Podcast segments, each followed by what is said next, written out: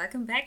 Ja, ich freue mich, dass du heute wieder dabei bist und dass mein kleiner, feiner Podcast und auch mein Instagram-Account ja so zahlreich wächst. Ich bin zeitweise echt ähm, hin und weg von euren Rückmeldungen und euren lieben Nachrichten und wollte an der Stelle einfach auch mal ganz herzlich Danke sagen. Und ja, wenn du mir auf den sozialen Netzwerken folgst, dann weißt du schon, dass ich ja mich ein bisschen breiter aufstellen möchte und euch neben dem Thema Nahrungsmittelunverträglichkeiten mit Schwerpunkt Histamin auch gerne noch ja was anderes zeigen möchte. Und zwar ein Thema, von dem ich genauso wie Histamin selber betroffen bin und was, wie ich finde, sehr, sehr, sehr unterrepräsentiert ist. Und zwar das Thema Untergewicht und wie nimmt man denn eigentlich gesund zu. Ja, ich hole noch mal kurz ein bisschen aus und zwar zu mir.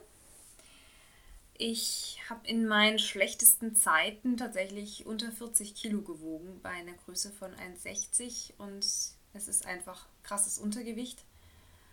Und wenn auch du im Untergewicht bist, dann weißt du, was das bedeutet.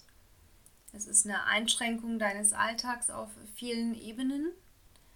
Ich habe mich zwar trotz allem immer noch, finde ich, ganz gut geschlagen, aber ja, für vieles hat man einfach nicht die Energie. Und erst jetzt, wo ich mittlerweile ja fast acht Kilo mehr auf den Rippen habe, merke ich den krassen Unterschied.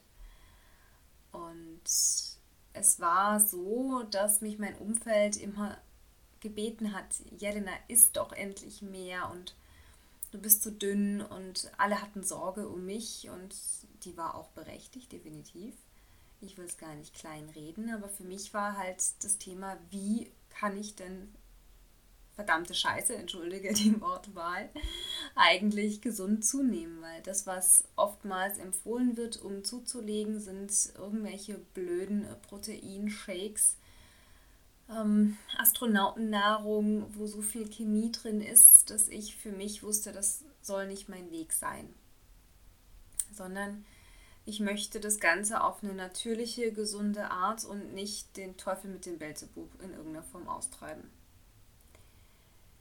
Was ansonsten noch viel empfohlen wird, sind ja auch eben diese hochkalorischen Sachen.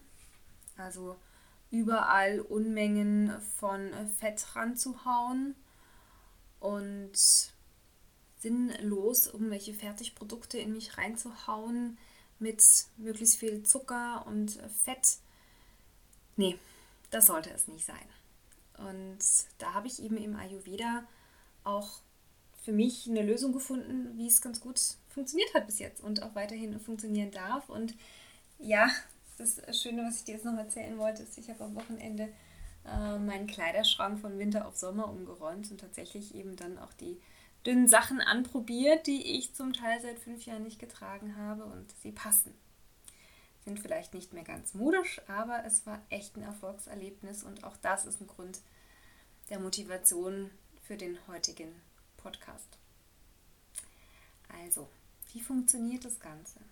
Wie kommst du aus diesem Loch raus? Wie schaffst du es, dass du dich auch gerne wieder im Spiegel anschaust?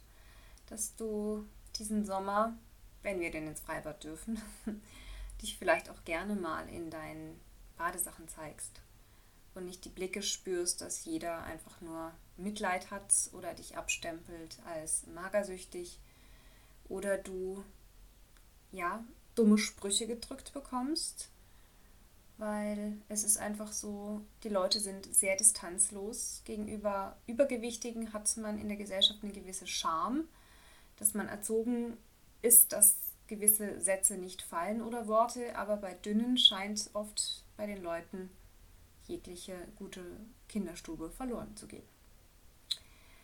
So viel zur Einleitung. Was sagt jetzt also der Ayurveda zum Untergewicht? Ja, wenn du dich schon ein bisschen mit dem Ayurveda befasst hast, dann weißt du bestimmt, dass dasjenige Dosha, das beim Untergewicht primär zu behandeln ist, das Vata-Dosha ist. Vata setzt sich zusammen aus Luft und Raum und hat die Qualitäten leicht und trocken, kalt und rau, klar und beweglich. Das heißt, vor allem diese Leichtigkeit und Beweglichkeit ist das, was jetzt hier ja, zu behandeln ist.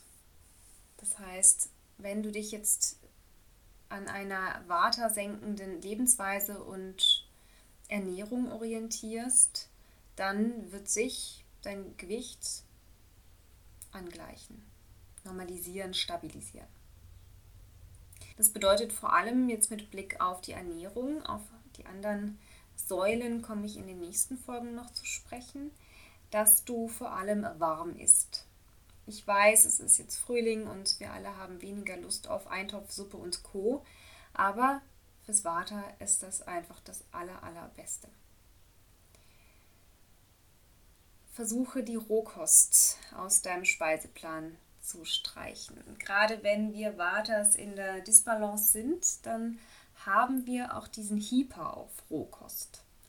Ich selber habe mich ganz lange auch rohköstlich ernährt. Ich habe eigentlich nur ähm, geschnittenes Gemüse gemampft und Obst und kaum was gekochtes und daher rührt auch meine Vata Disbalance.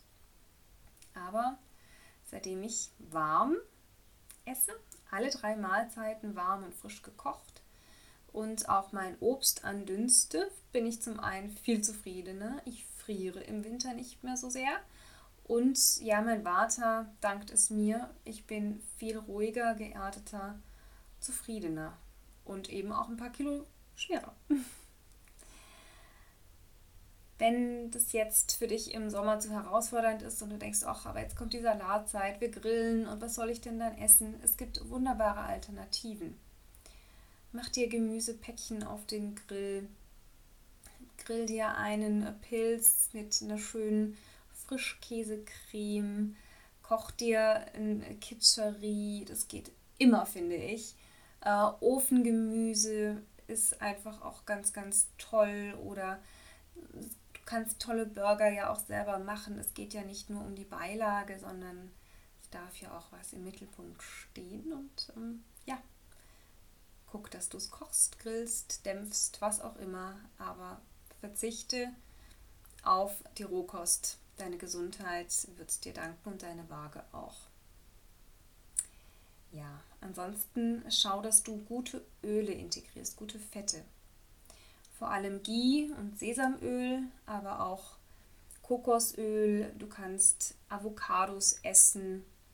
Kokoswasser finde ich im Sommer ja auch ganz, ganz toll. Und ölig sind im Übrigen auch Eier oder Ziegenmilch. Die Ziegenmilch ist leichter verdaulich als die Kuhmilch. Das heißt, wenn du nicht vegan lebst, dann wäre das noch mein Tipp an dich.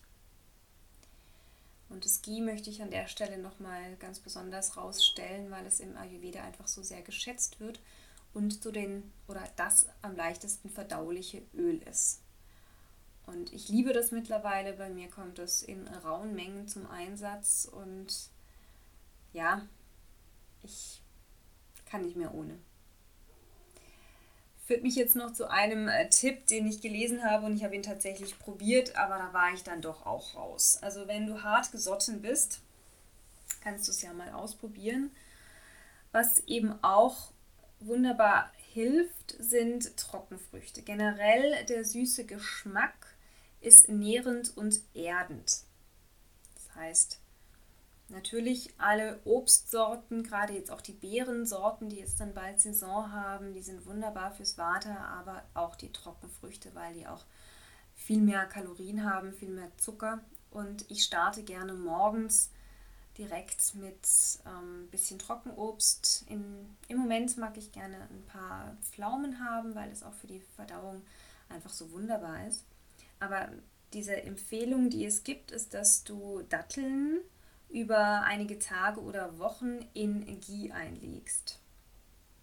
Das heißt, du machst das Ghee flüssig und füllst das dann in einen Behälter, in den du die Datteln eingelegt oder schon reingelegt hast und lässt es dann quasi darin reifen und isst morgens als allererstes eine solche Dattel mit Ghee. Ich fand's eklig. Ich bin ganz ehrlich, ich war da raus.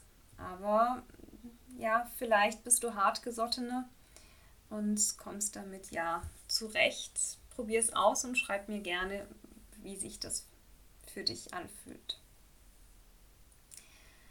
Ja, ansonsten zur Ernährung setze auf Getreide, vor allem auf leicht verdauliches, weil Vata eben ja auch die Problematik mit der Verdauung oft hat und wenn wir im Untergewicht sind und unser Akne dann einfach nicht gut genährt haben über im Zweifel Jahre, ist es ganz, ganz wichtig, dass wir da auf unser Verdauungsfeuer Acht geben und je leichter verdaulich, desto besser an der Stelle, aber es soll halt gleichzeitig auch nährend sein. Und nährend ist da eben auch vor allem Getreide in Form von Basmati-Reis, aber du kannst auch Hafer, Dinkel, Weizen, wenn du es verträgst, zu dir nehmen oder auch Pseudogetreide wie Amaranth oder der Quinoa. Der Quinoa ist auch für alle drei Doshas gut im Übrigen. Ja, wenn du magst, kannst du auch schauen, dass du Bananen- und Reispudding oder eine Gewürzmilch immer mal wieder zu dir nimmst. Das hat einfach auch nochmal diese Schwere, die wir dann für die Vatas einfach gerne brauchen.